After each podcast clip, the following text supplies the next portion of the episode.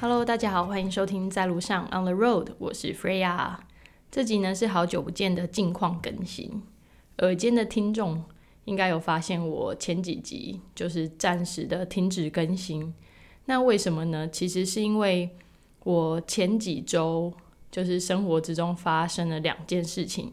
第一个呢是我转换工作，所以有很多在交接和准备新工作上面的事情，所以实在有点忙不过来。那另外一个呢，是我的喉咙最近出了一点状况。那发生什么事呢？就是我有急性过敏症状。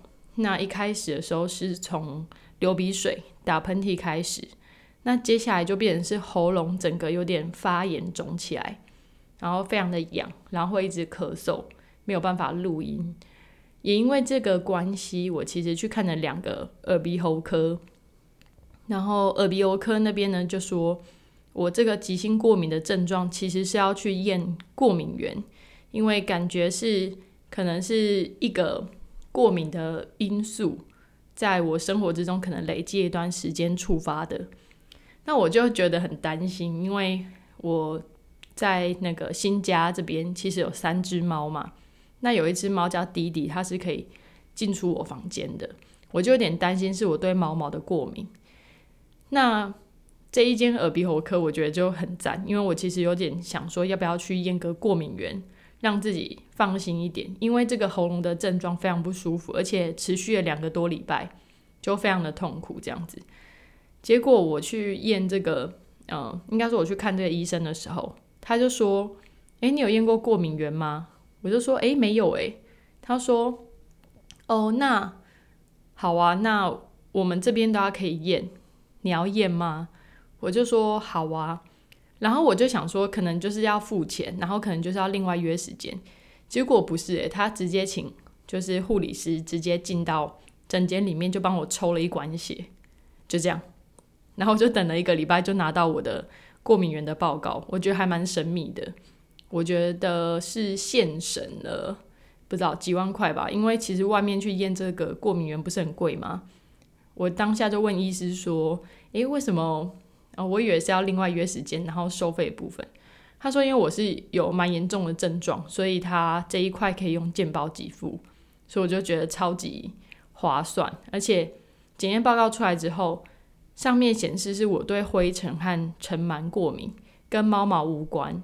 那一般的指数是零点六以下。我当下过敏反应的严重指数、发炎指数。”在灰尘和尘螨上面到了九点多，所以是大概九九到十倍吧，这个量，所以难怪我的过敏症状会这么严重，这样子。嗯，其实不是猫毛，我觉得还蛮放放松的，就跟猫无关。可是我就在想到底灰尘和尘螨是从哪里来？因为呃，认识我的人应该都知道我还蛮算是爱干净，所以我其实呃会定时的去吸我房间的尘螨。就是用那个小米吸尘器去吸我床铺上尘螨，然后我的床罩被单都会固定的去呃清洗，然后更换地毯，然后地板我都会扫，然后都会清洁这样子。后来呢，就是刚好有朋友来我家，我就提到这件事情，他说原因可能还是猫，因为如果我去吸那个猫，我其实就是把猫身上的灰尘、尘螨和皮屑都吸到我的。鼻子和呼吸道里面，到那个时候我才恍然大悟，就是觉得说啊，原来，呃，虽然不是猫毛过敏，然后也不是我环境之中的，嗯，尘螨和灰尘这些过敏源，其实是我直接的去吸猫这个动作导致我这么严重过敏。总而言之，嗯，讨厌的过敏源，心情也比较放松，跟猫无关，但是我自己要阻止自己去吸猫的这个冲动，这样子。其实我也很少吸啊，只是那时候就是无聊，然后抓住它吸了两把，就没想到造成这么严重的连锁反应这样子。那今天的近况更新呢，要跟大家聊什么呢？其实大家会聊四个面向，延续上次的近况更新，就有呃路人听众呢就跟我分享说，想听我呃在呃看的剧啊的一些分享，所以我今天会聊到我最近看的剧，然后还有我看的书，以及我看的电影，这个是一块，就是我最近呃吸收的输入的部分。那另外一个呢，我会分享我在呃加入新工作之前，我去了一趟台中，待了嗯三个晚上。总共四天的行程，会跟大家分享我在那边的一些游历和觉得很快乐的部分。接下来呢，也会跟大家分享到，就是我在职业上的转换。因为大家知道我最近就是换了新工作，然后这个工作才加入一个礼拜，我已经有一些学习，然后也可以跟大家分享一下。那最后呢，其实也是跟大家聊聊，就是我。今天想发起一个证书，其实是一个小册子啊的一个活动呢，然后就告诉大家可以怎么样去参与这个过程。这样好了，刻不容缓，马上来分享我最近看的剧、看的书、看的电影。从我看的剧开始，好，因为 Netflix 上面其实我从去年就一直想说我要整理一个好剧的清单，这样子。那因为今天时间篇幅的关系，我就大概把我几个我印象之中很深刻的来跟大家分享。这样子，我其实去年看过印象最深刻的在 Netflix 上面的戏剧有三个，一个的话是《女佣浮士录》，诶，更正一下是《女佣浮生录》，英文叫做 Maid，就是女佣这样子。第二部呢叫做 R.B.G. 布恐龙大法官这一部。那第三部呢，其实是《海岸村恰恰恰》，那我就来跟大家分享为什么《女佣服饰录》这一这一部呃剧呢，其实它是从真实的故事改编的。它本身有一本小说，那这个故事在讲一个女生呢，她怎么去逃离嗯一段很 abusive 的关系。那在这个过程之中，他试着去挣脱，然后试着去。嗯，突破他现况的一个过程。那比较特别的地方是因为他有带一个小孩，然后这部片其实给我蛮大的启发。因为现在正在听这一集的听众朋友，我的假想啦，都是在社会安全网内的人，就是没有调出网外，然后需要去思考我今天晚上要睡哪里，然后我下一个下一餐在哪里的人。这一步呢，他我觉得用很写实的方法去提到调出社会安全网外的人，他是要怎么挣扎的爬回去这个网，然后社会的制度和这些所谓社会安全网的制度如何的其实限制更多这些人可以享用到他的资源的这个呃过程，所以其实看这部片还蛮沉重的，里面有很多。不漂亮的元素，譬如说，他可能去一个很有钱的人家打扫，那你可能会想象，好的剧就是会在这一部分会编写，就是说，哇，那个嗯豪宅的主人可能就感觉到他很上进、很认真，然后帮他一把之类之类的。提到这些都没有发生，其实就是他的嗯关系、他的出身，然后他整个人呈现出来的关系。反而会让人家更觉得敬而远之，越会觉得他可能就是那种会有偷窃啊，然后会有一些不好习惯的人。所以我觉得，嗯，这个环境还是定义你过去出生成长环境，还是定义了蛮多你的气质。它里面有演到，当他想要往外挣脱、想要去突破的时候，其实也会有很多的拉力，包含他过去的生活圈、他的父母、他。的这些所谓的朋友，其实都会把一个人给往这个嗯深渊去拉吧。那我觉得这部片蛮写实的，然后看的其实会蛮有心理压力的，因为你会觉得天哪，你怎么嗯你怎么会这样，或者是怎么做这个选择？你怎么一直往错的地方去？那同时也会觉得很心疼，就是一个女生要经历这种，我觉得在情感。身心灵上面的一些创伤，这样子，然后里面也让我去思考到所谓一种，嗯，叫做马斯洛吗的金字塔，嗯，当你今天连温饱都安温饱安全感都没有的时候，其实很难去思考你所谓自我实现的那个部分。这样子，蛮推荐给大家《女佣服饰录》。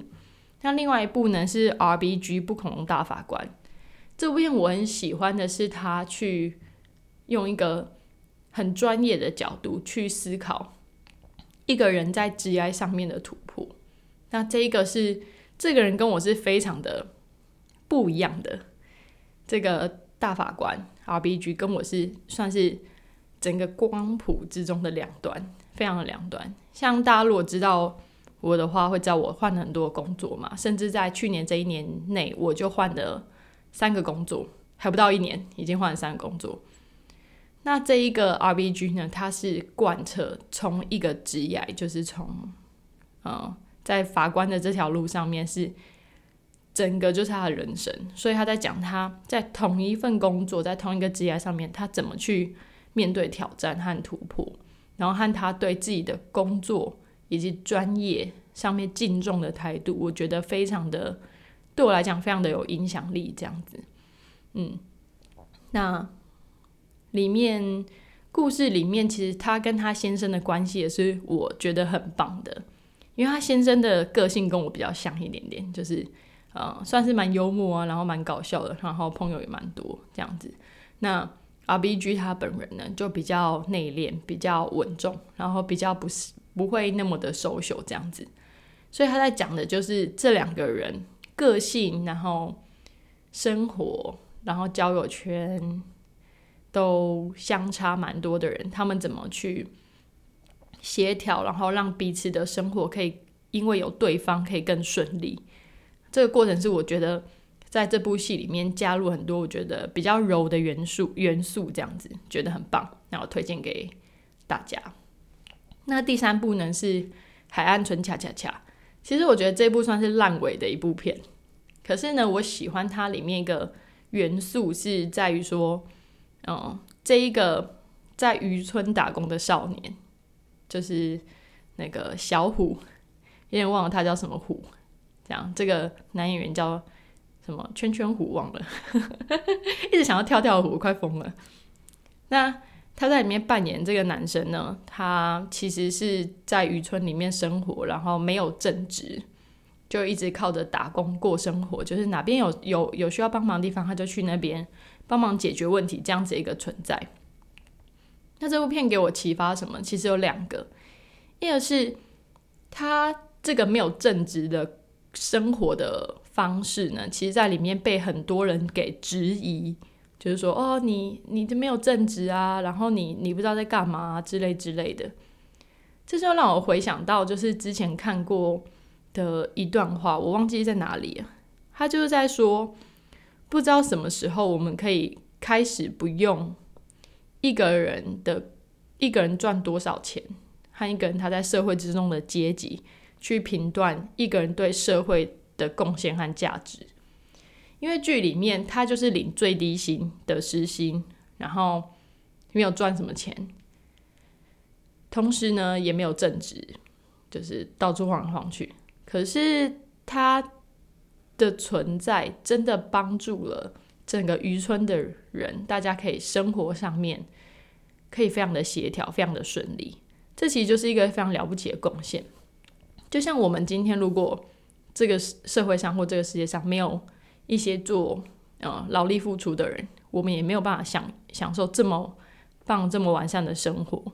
其实我觉得这部片里面有给我这样子的一个呃影响，就让我去思考，再重新又思考到这个点，就是我们今天怎么去看待自己的工作，怎么看待别人的工作，怎么去尊重专业的这个事情，就觉得蛮。蛮不错，在这一部戏里面有被呈现出来。那第二个让我印象深刻点，就是延续刚刚第一个。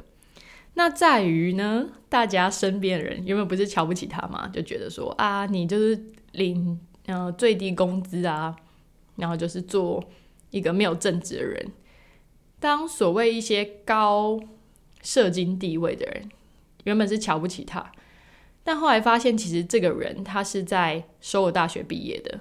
就是类似哦，台湾台大，但首首尔大学应该是比台大排名还要高。就是说他是顶大毕业的，嗯，就开始对他又觉得有点敬重。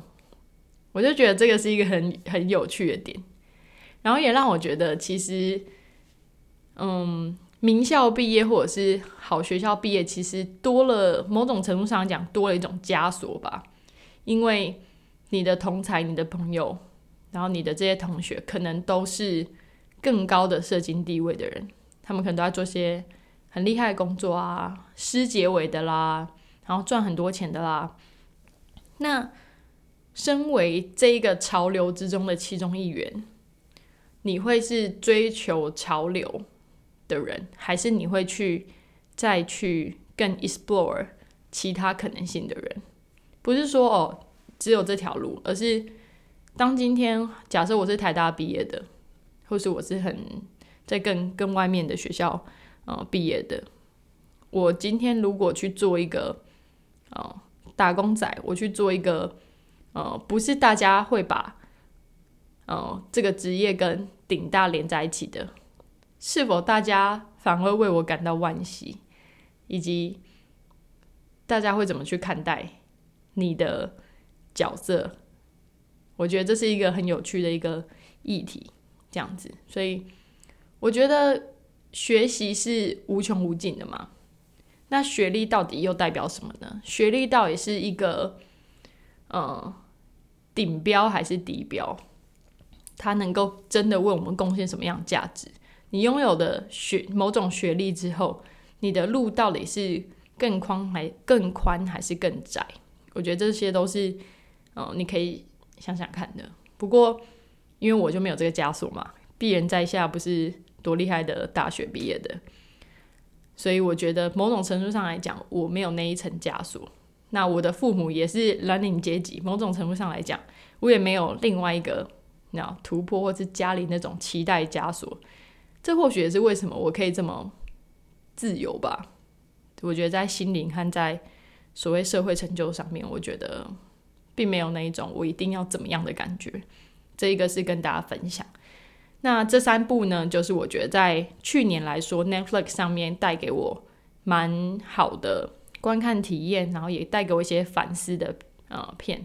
第一部就是《女佣浮生录》（Maid），第二部就是《RBG》不恐龙大法官，第三部呢就是刚刚提到的《海岸村恰恰恰》，来跟大家分享。那这次在嗯，就是台中行也看了很多本书，所以下一部分跟大家介绍书。那看书其实是对我来讲是一件很享受的事情，我大部分的时间都会带着我的 Kindle。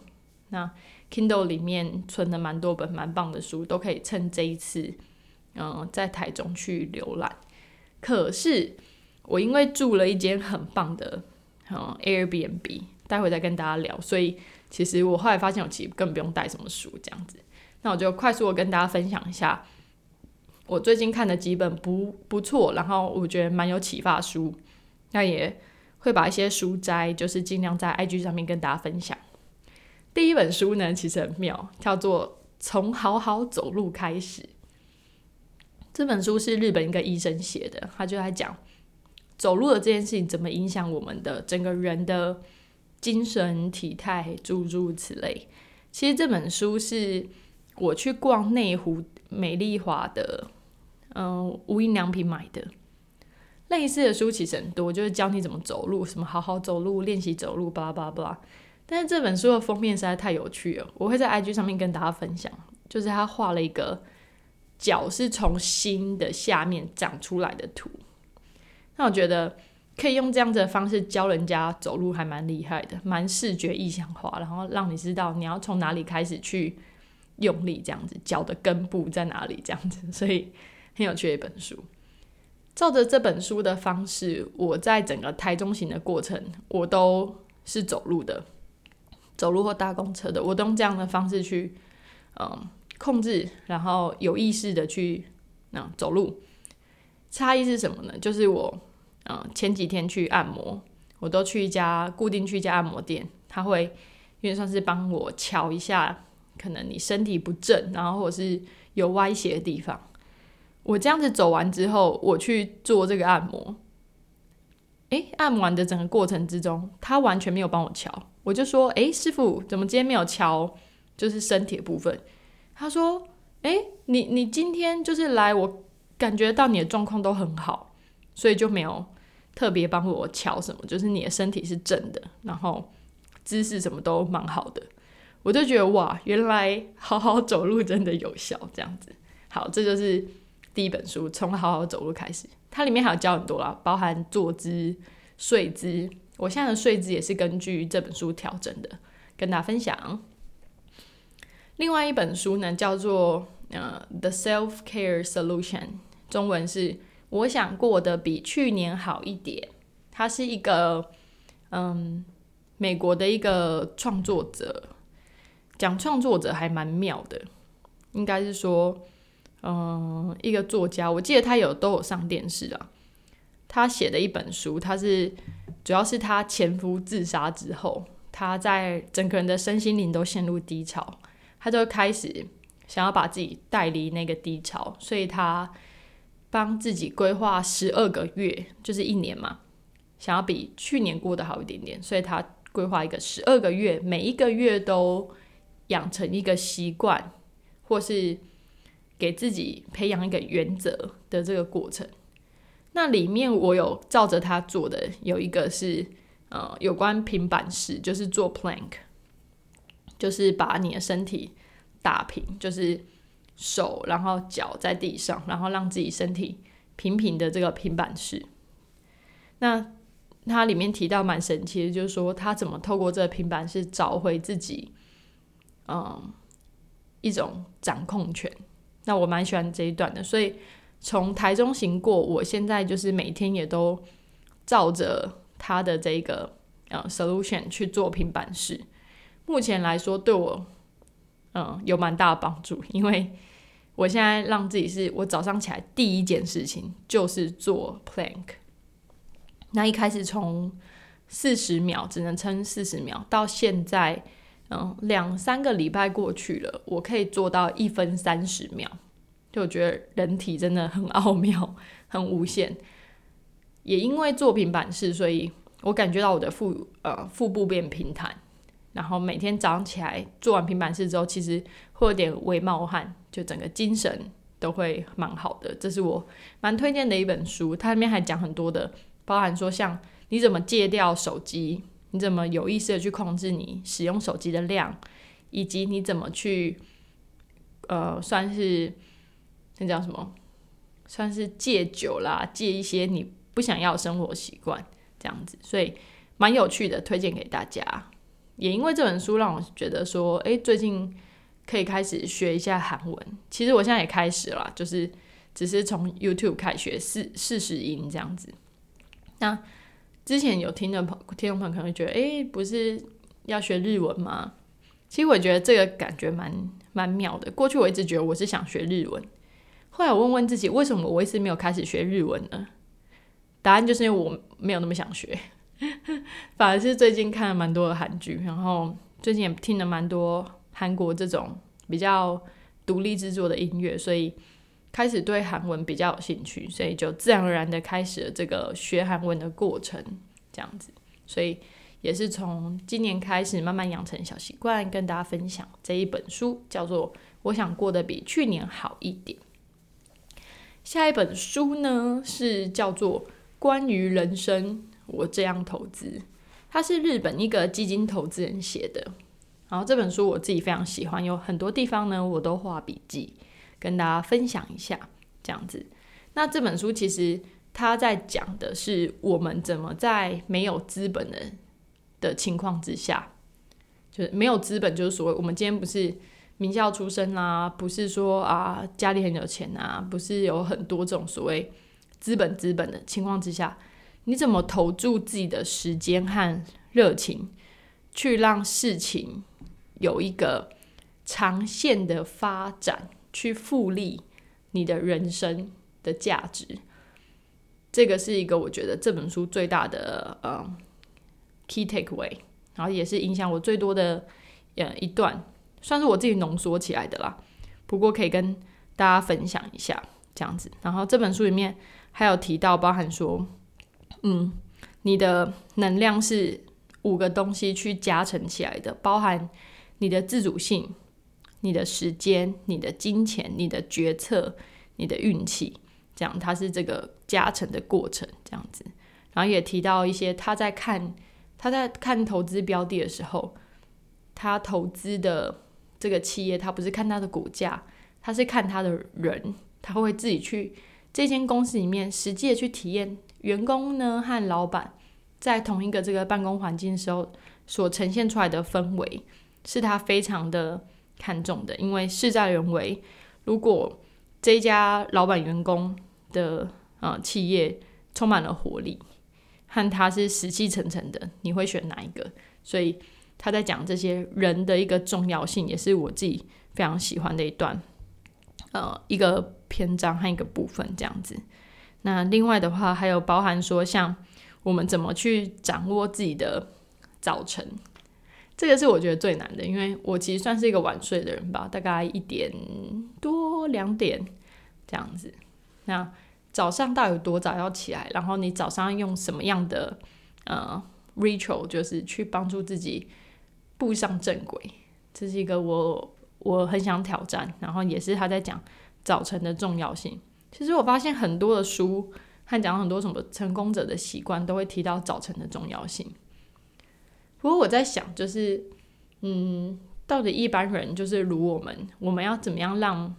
自己很多东西可以提早到早晨去解决，这个是一个最重要的。因为如果你工作上的事情就可以在呃工作时间做完，或是其实他不能在家里做，又或者是你其实没有其他，譬如说 side project 或很多事情要忙，那你早上起来要做什么？是运动吗？还是干嘛的？所以我觉得还是要有一个你早上起来要做的事情，才能够真的帮助自己早起。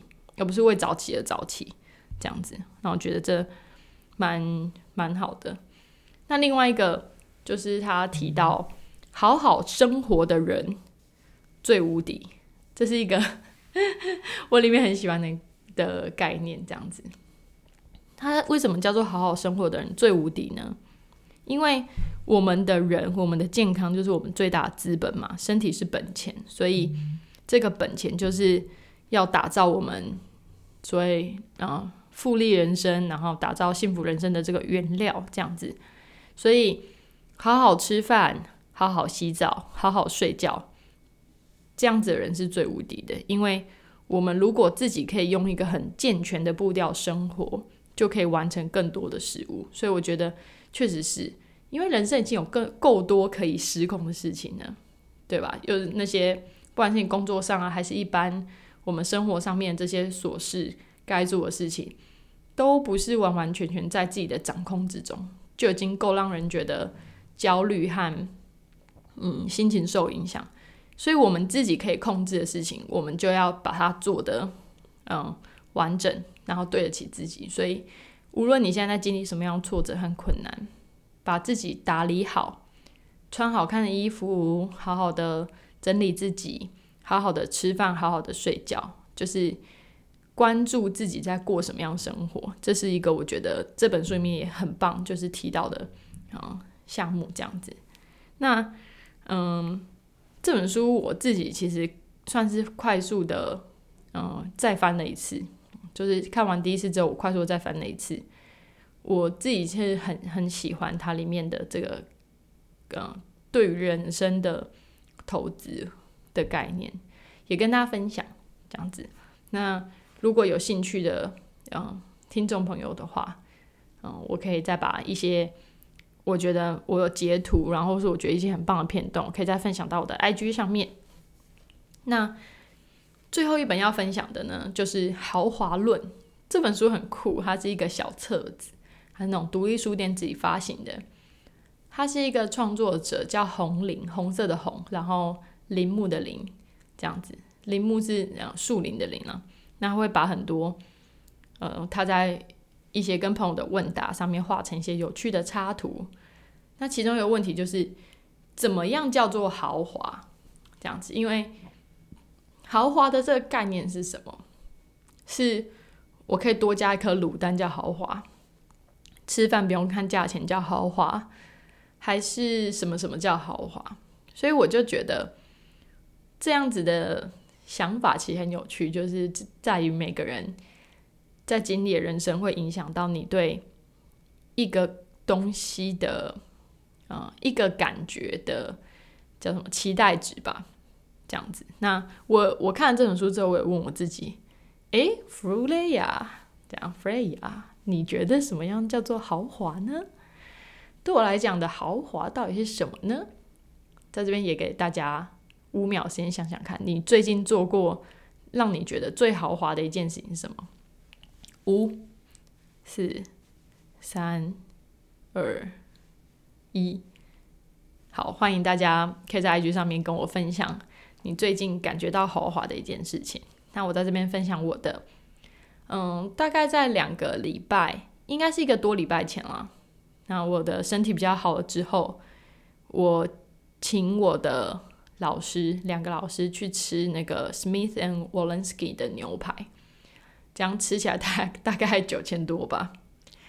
对我来讲，这真的是很豪华，因为我请了这个请这个课嘛。然后，嗯，老实说，老师是不是需要我去请这么昂贵牛排？其实也不是。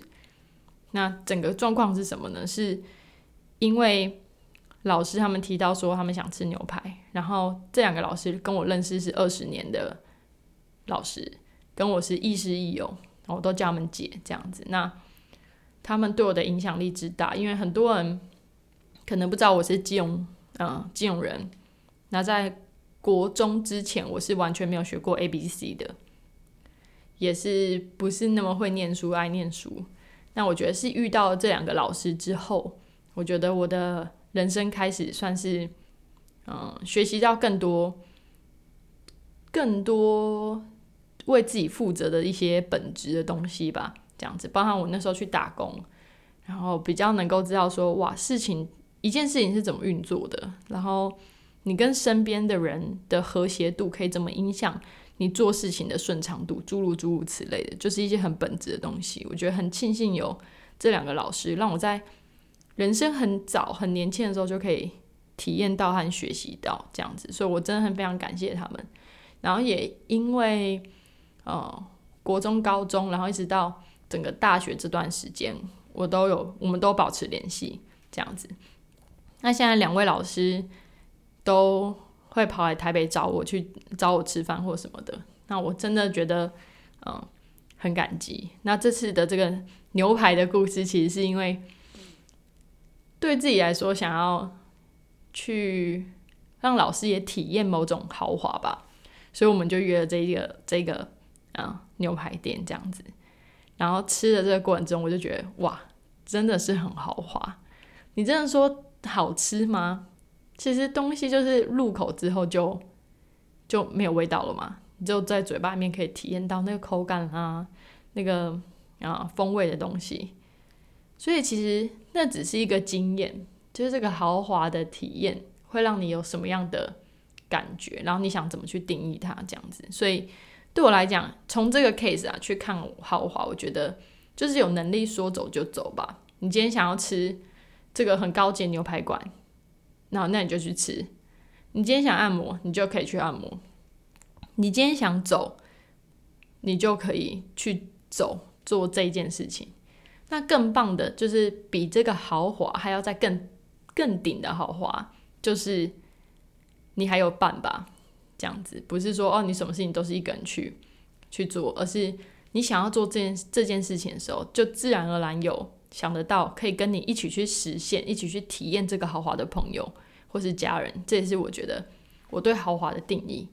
所以以上这几本书就是包含从好好走路开始，从我想过得比去年好一点，然后到关于人生我这样投资，到最后一本《豪华论》，就这几本书是我最近看的，这样子算是有看完的。其实还有翻过很多几本呃书，然后最近也在重看那个《生活的艺术》这本书，这样子。不过嗯，有几个我觉得比较新的想法，就透过这次分享给大家，这样子。好，那。最后两个 part 就是，其实是台中行的部分。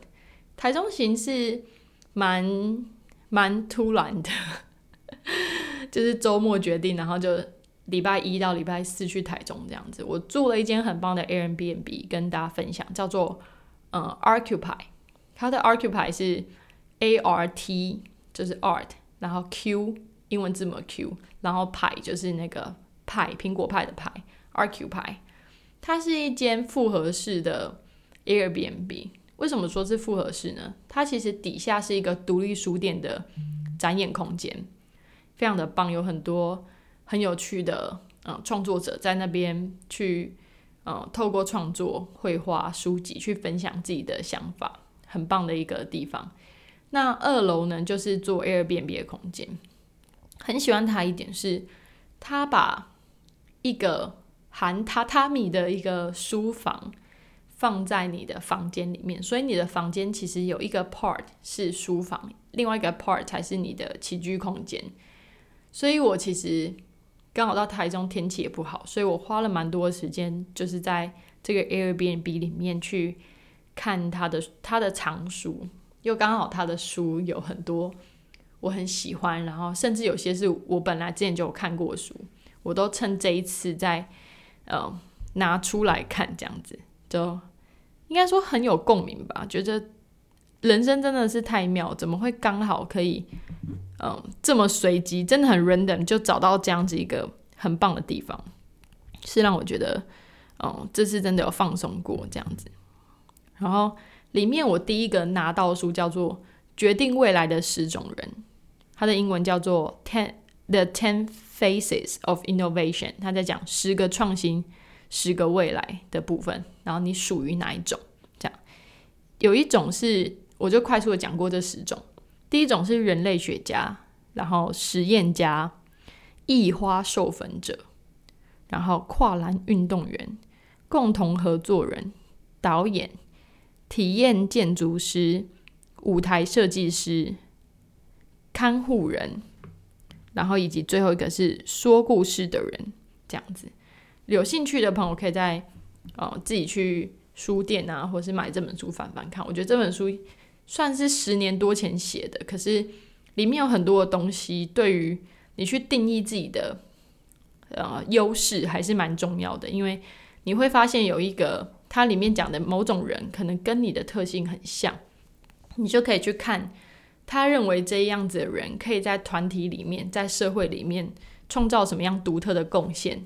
是可以创造价值的，这个还蛮棒。它是 IDEO 一个很有名的那个呃设呃思考创新，然后实验实验设计思考创新的一个呃顾问公司，这样子跟大家快速的分享一下。嗯，Airbnb 里面还有一个很棒的地方是莫名的，我觉得它的洗发乳、润发乳和沐浴乳算是蛮好用的。我还因此就是特别去问他，就是说，哎，你那个。这个呃，你的这三个东西是什么牌子的？这样他有跟我分享，我之后也会在 IG 上面把它贴上来，跟大家分享这三个牌子 好用的。OK，好，这是我的台中行。然后台中行的部分，我呃给自己一个目标，就是完全没有 Uber，完全没有计程车，整个四天我都是靠步行、走路和搭公车，吃了自己很想吃的拉面，去了。自己想去的地方，就整个过程很棒。我有在考虑，就是把我去这个所谓我四天的行程，在 Google Map 上面的地方呢，把它给分享出来。我也会把它呃分享在 IG 上面，问大家。那有兴趣的人再来索取吧。OK，好，这是我的台中行。那最后一个 part 呢，就是我会讲一下职涯的部分，然后接下来有一个就是简单的。呃，证书的活动跟大家呃分享。好，那 G I 的部分呢，其实刚最一开始的时候有提到说，我在这一年内就是换了三个工作，就是密度很高这样子。那我最近就是新加入的公司叫做八八六 Venture Studio。那大家可能会想，为什么是八八六？不是因为拜拜六这个拜拜六八八六，而是因为它其实台湾的这个电话就是台湾国码八八六，然后他的他是一群就是在台一有台医美籍，也有台籍的这些所谓在戏谷的成功的嗯创业家，他们聚集起来，一起想要为台湾的创业环境和台湾的创业家做一些事情，所以他们弄了一笔资金，筹措一笔资金，然后要投投资这些创业家。同时，不仅是投资，他们也协助去给这些创业家一些很好的呃营运资讯、科技，然后管理上面各种他们所经历过的知识，哎，来传承、来分享这样子，这是我觉得非常棒的一个元素。这也是为什么我会想加入这个 Venture Studio 最重要的原因。其实这一次在职业上面转换的时候，其实我还蛮。我算是状态没有到很好去做这个转换这样子，因为我觉得前一份工作带给我蛮多的挫折和困扰的这样子。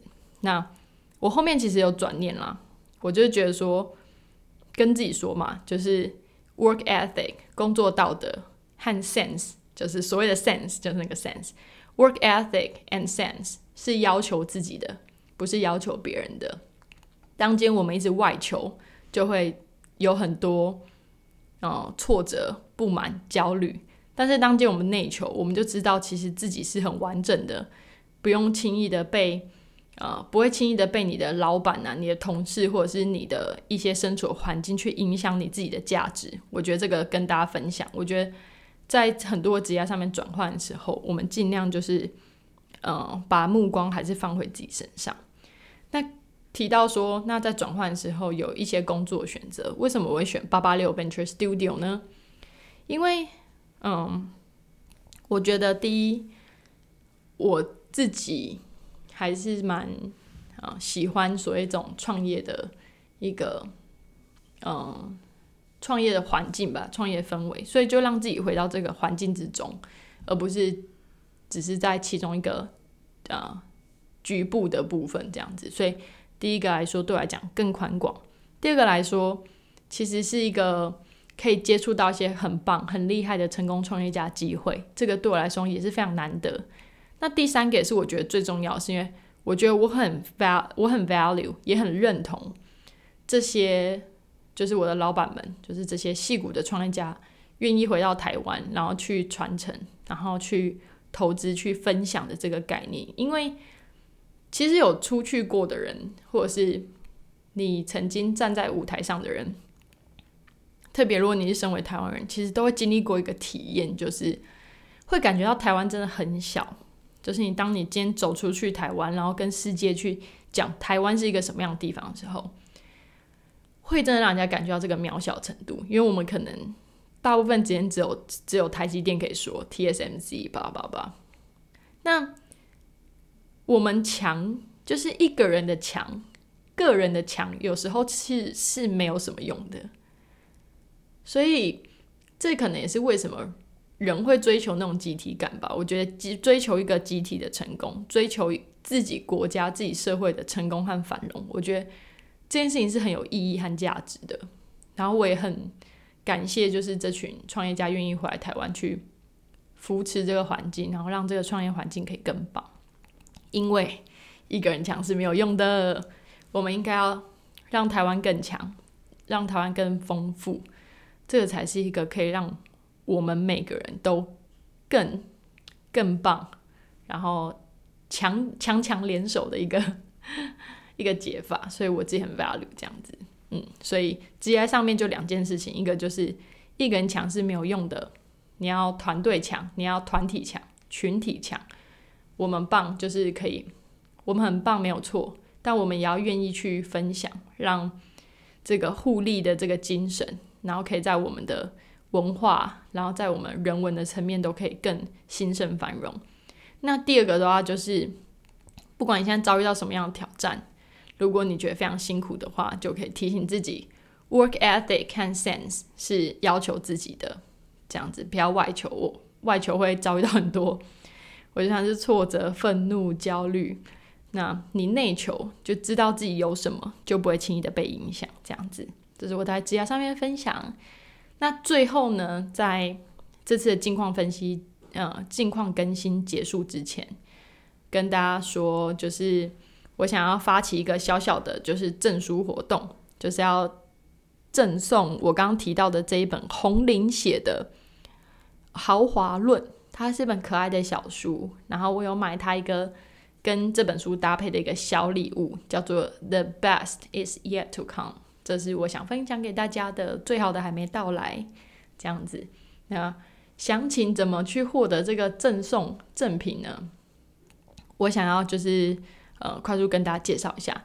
第一呢，一定是先到我的 IG podcast 点 OTR 在路上的 IG 呢，去呃 story 和那个 post 发，嗯，就是追踪，然后 follow 我们。然后第二个呢，就是你可以分享其中一个问题，就是。的答案就是我在上面我会问几个问题，第一个是你觉得的豪华是什么？这样子，然后第二个就是你觉得什么样叫做好好生活？这样子，我觉得如果你回答了两个这个两个问题都回答到的话，就可以参加这个抽奖和证书的活动。这样子，所以这个是一个嗯参加抽奖的方式。这样子，细节呢会在 IG 上面跟大家公布。OK，然后。